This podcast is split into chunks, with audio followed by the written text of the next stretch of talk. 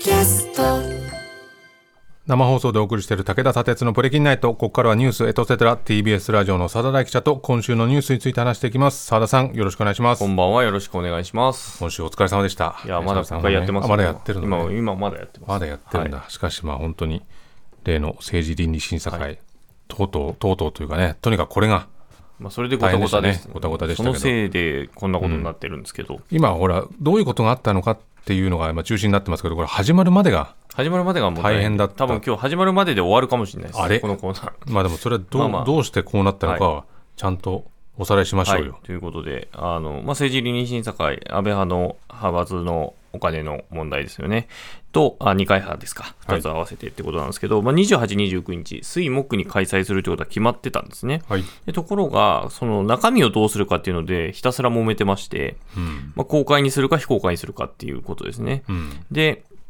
基本的には、まあ、政治倫理審査会は原則非公開うん。なんですが、出る人がいいよって言ったら OK になるとうん。いう、まあ、ルールになっているという。ということは、OK じゃないよって言った人がいるのかなとかね、うんいろいろあるわけですけども、まあ、その前に月曜日に予算委員会があって、まあ、これに触れておくことが、まあ、今週1週間を象徴する出来事だったので、これに触れたいんですけど、あの、立憲民主党の、えー野田元総理が岸田総理と質疑に立ちました。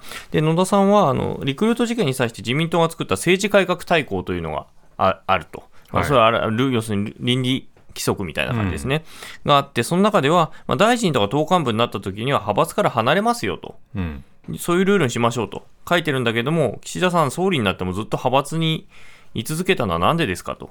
ああ、これ結構問題になってましたよね。はい。うん。で、それについて岸田総理は私の派閥離脱ということについても派閥が、えー人事やお金と十分切り離されなかった。このことの表れであり、私自身その点については反省しなければならない課題があるという言い方をしていて、うんいや派閥とあ派閥とは人事と金が問題なんで、それ切り離されてれば別にいたっていいんじゃっていう言い方をしたんですけど、まあ結果的には正面から答えてなくて、じゃあなんで離れなかったのっていうこととは、ねそう、ですよね。問いかけはなんで総理になったけど、いや、離脱しなかったのの問いですよね。はいまあ、つまり答えられないんです、これ。はいうんで、続いて、さらに、えー閣議決定されている大臣規範。でこの大臣規範っていうルールの中では、えー国民の疑惑を招きかねないような大規模な政治資金パーティーは在職中は自粛しますよと、大臣だった人は。はい。ところが岸田さん、えー2020年だけで7回も政治資金パーティーをやっていたという。だいぶやってるね。はい。で、大臣規範守ってなかったんじゃないのということで、まあ、それに対しては、まあ、内閣総理大臣就任前からまあ続けてきた勉強会を続けてきたんだと。うん。で、この大臣規範は国民の疑惑を招きかねないということには当たらないと。その勉強会は。うん勉強会なんで。っパーティーじゃないと。ていう。あくまでも勉強会だったって。うん。まあ、結構な奇弁なんですけどね。うん。はい。だって、それでお金集めてるんですからね。ね勉強会だろうがなんだろうが。それは、それを政治資金パーティーと言うだろうという話なんですけど。こんなことばっかりだ。はい。うんで、野田さんは、まあ、こういうわけですね。政治、えー政治改革大綱も大臣規範も守らない人間が、これ自民党の政治刷新本部の本部長を務めていると。うん。でそういう人間が政治改革の先頭に立てるのかと。うん。まあ、かなり当たり前の追及をしたんですね。うん。で、まあ、つまり、あなたは資質ないでしょとうん。いうことなわけですよ。で、それがやっぱり今週1週間のごたごたのを象徴しているように私は感じたんですね。うんっていうのは、あの、このせで、さらに、まあ、野田さんは、この政倫審についても、これ、公開して出席さ、あの、公開で出席させるように、もう彼らに言ってくださいよと、指示すべきでしょうと、えあの、総裁としてと。はいはいはいしかも、ね政治刷新本部の本部長ですからね。うん自ら先頭で火の玉になるって言ってるんですかえ出た。うん。ね。で、それについて言ったら、いや、指示という言葉の定義ですがっていきなり言い出したので、おいおいおいと思いましたね。指示という言葉の定義。定義ですが、うん。何もできなくなるよ、それや,、うんやりだしたらと思ったんですけど、まあ私自身従来からもこれ、えー本人に対してあらゆる場を通じて説明責任を果たす、こういったことについて働きかけを続けてまいります。この言葉の定義っていうのは、なんで、なんで触れたのかよくわかんないんですけど、あこれで指示という言葉の定義してないんだ。そう、別に、別にそれは言わず、言わず。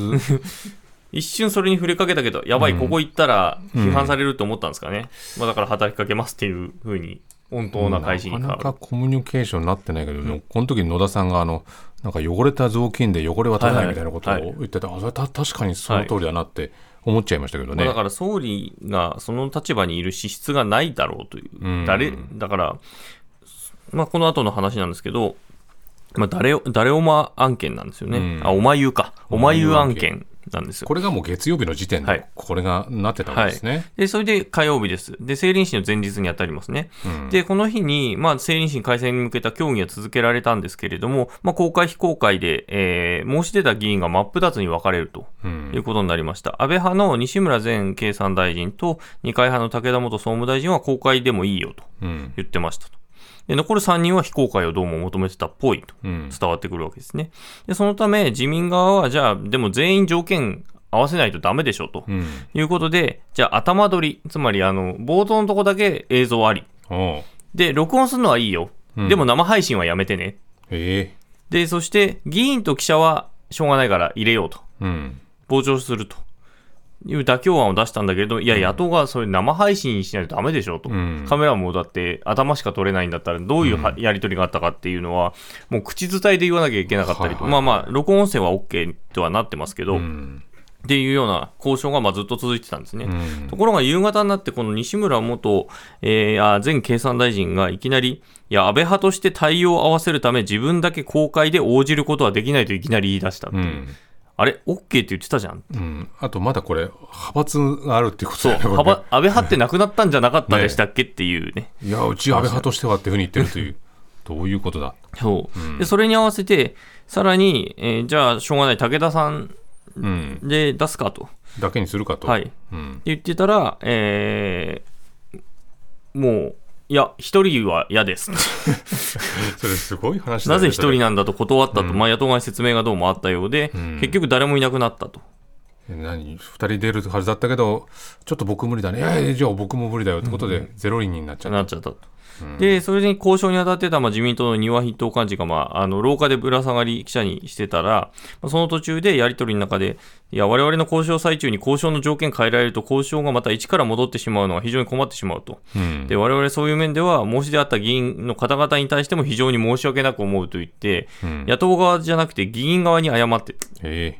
で、それを聞いてて、えー維新の浦野議員っていうのが、まあ、うん。この、えー政治倫理審査会の委員だったんですけど、うん。それを見てて、一言、条件変えたのお前らやんけ。よく言うわ、そんなこと、と。非常に真っ当なやじが。まあねぶら下がり中に他党の議員がやじるっていう、なかなかない展開だったんああですけど。じゃあそのカメラってマイク向けられてる時に外から行ったというそう、そう廊下でやってたんですよ。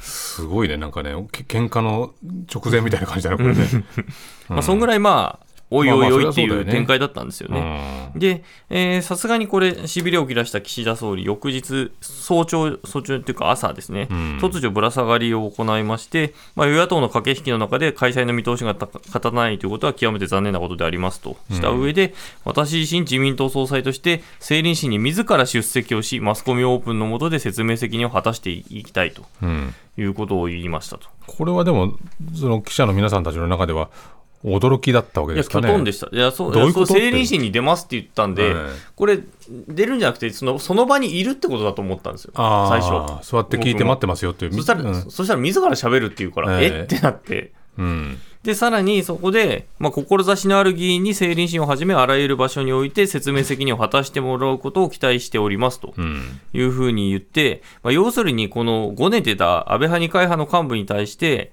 もうこれ、公開の場出ろやと。うんだって、志ある議員にって言ってるんで、うん。出なかったら志ないってことになるからね、うん。あんたら逃げたってことだよっていうことを、まあ、案に言ったわけですね。うんで、その後、結果、まあ、雪崩を打ったように、ん残る5人がいきなりフルオープンで出ますって言い出して、おいおいおいおいと。でもこの5人は別に岸田さんに言われたからじゃないよって一まあそうなんです応言う言うっていうまあ、それは後で触れます。はい。あの、いかにそれがひどかったかっていうのは、まあ、あの、昨日今日の質疑でわかるわけまあ、とになんですけど。かくこれで、まあ、岸田さんがこう言った後にはい。フルオープンマスコミオープンになったと。なったと。うんそういうわけで、まあ、昨日木曜日に、まあ、現職総理として初の政倫審のたあの場に立ったですけど、岸田総理、あの冒頭、まあ、心からお詫び申し上げますと、まあ、陳謝をした上で、まあ、これ、連座制、あの今、要するに議員がなかなか立件できないと。はいはいいうことになってるんで、会計責任者だけじゃなくて、これ、議員の責任も問うような形を含めた、まあ、法改正に言及をしました。で、まあ、す再び質疑に野田さんが立ちました。今週2度目の対総理選今週2という。で、これ、まあ、パーティー7回やってたっていうことを、まあ、野田さんかなり問題にしてまして、今後どうするのかとうん聞いて、まあ、在任中やることはないということを言ったと。うんまあ、正直言って、岸田さんが言った新しいことこれぐらい、この2点。うん。法改正します。うん。あするのも可能性に言及。うん。で、あとはパーティーしませんっていう。うん。でも、これパーティーしませんって、元からのルールなんで、うん。あなただってルール守りますって言っただけなので、別に独自に何かあな変えるとか。たあなたが違反してたんですよねっていうえ話なんで、えうん。おいおいおいっていう。で、なんか安倍派の件をいつ誰か始めたのか、じゃあ総裁として聞きましょうっつって聞いてもそれ、大事なところですよね。はい。まあ、調査報告書の内容について語るだけ。うん。結局何しに来たんですか、あなたっていう。何しに来たんですかね。はい、何しに来たんですかっていう感じですね。うん。まあ、それなのに今日のこう、国会が伸びてるのは、まあ、多分、これが一つの理由なんですよね。うん。何しに来たんですか、これ？何しに来たんですかね。いや、ねだから自分が出ないと残る5人が出ないからっていうことなんですよ。連れ出す、引っ張り出すために、俺が体張って出ると。はい。何しに来たんですかね、これうね。ん。よくわかんないね。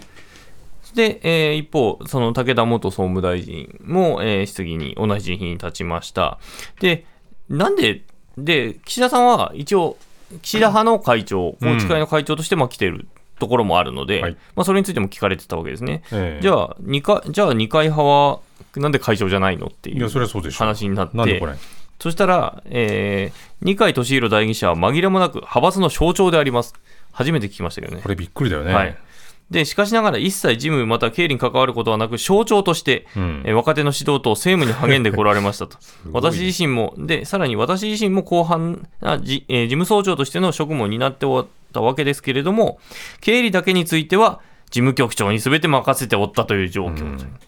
すごいね。象徴だから、二階さんは象徴だから僕が出てきましたけど、はい僕知らないんですよっていう。僕、お金は分かんないですっていう。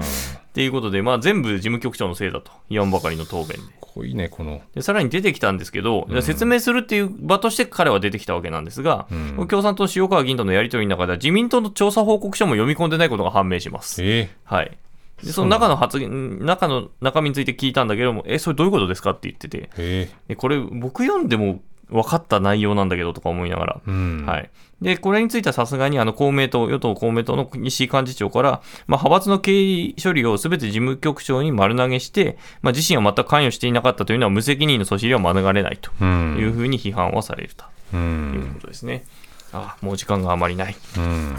ということで、で今日は西村さんが出てきましたけれども、はい。まあこまあ、いよいよ本丸ですよ、安倍派そうなので。ですね、この4人ね。はい、で西村さんはその、えーキックバックやめるって言った時の事務総長うん。なんですね。で、その安倍さんからキックバック廃止をてあの伝えられた会議にいたのは誰だうんっていうことを問われて、えー西村さん、あ安倍さんの他に西村さんと塩谷さんと、えー下村さんと会計責任者、うんうんであと世耕さんだったかな。あ、世耕さんはいいなかったか。あまあ、そのあたりがいたんだということが分かったと。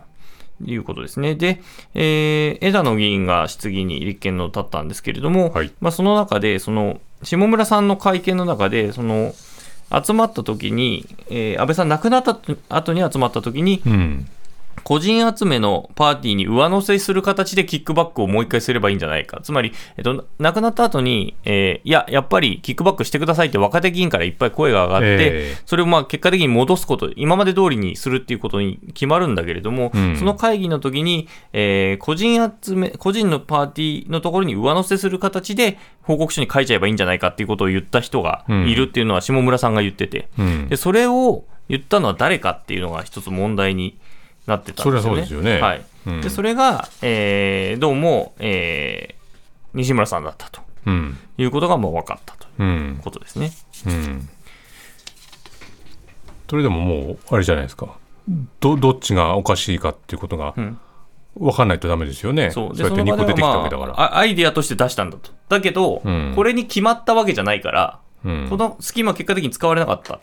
ですね。そのまま、だって今まで通り不記載にただ返されただけになったんで、新しいアイディアだけど個人そう、個人のパーティーの件には載せるっていうアイディアにはならなかったんですよ。うん。だから、なのでここは分かんないですっていう言い方をしてて、で、これが決まっ、その結果的に今まで通りになるっていうのを決まった時にはもう私は大臣だったんで、この会議にはいませんっていうことを無言ってて。理あるだろう、それ。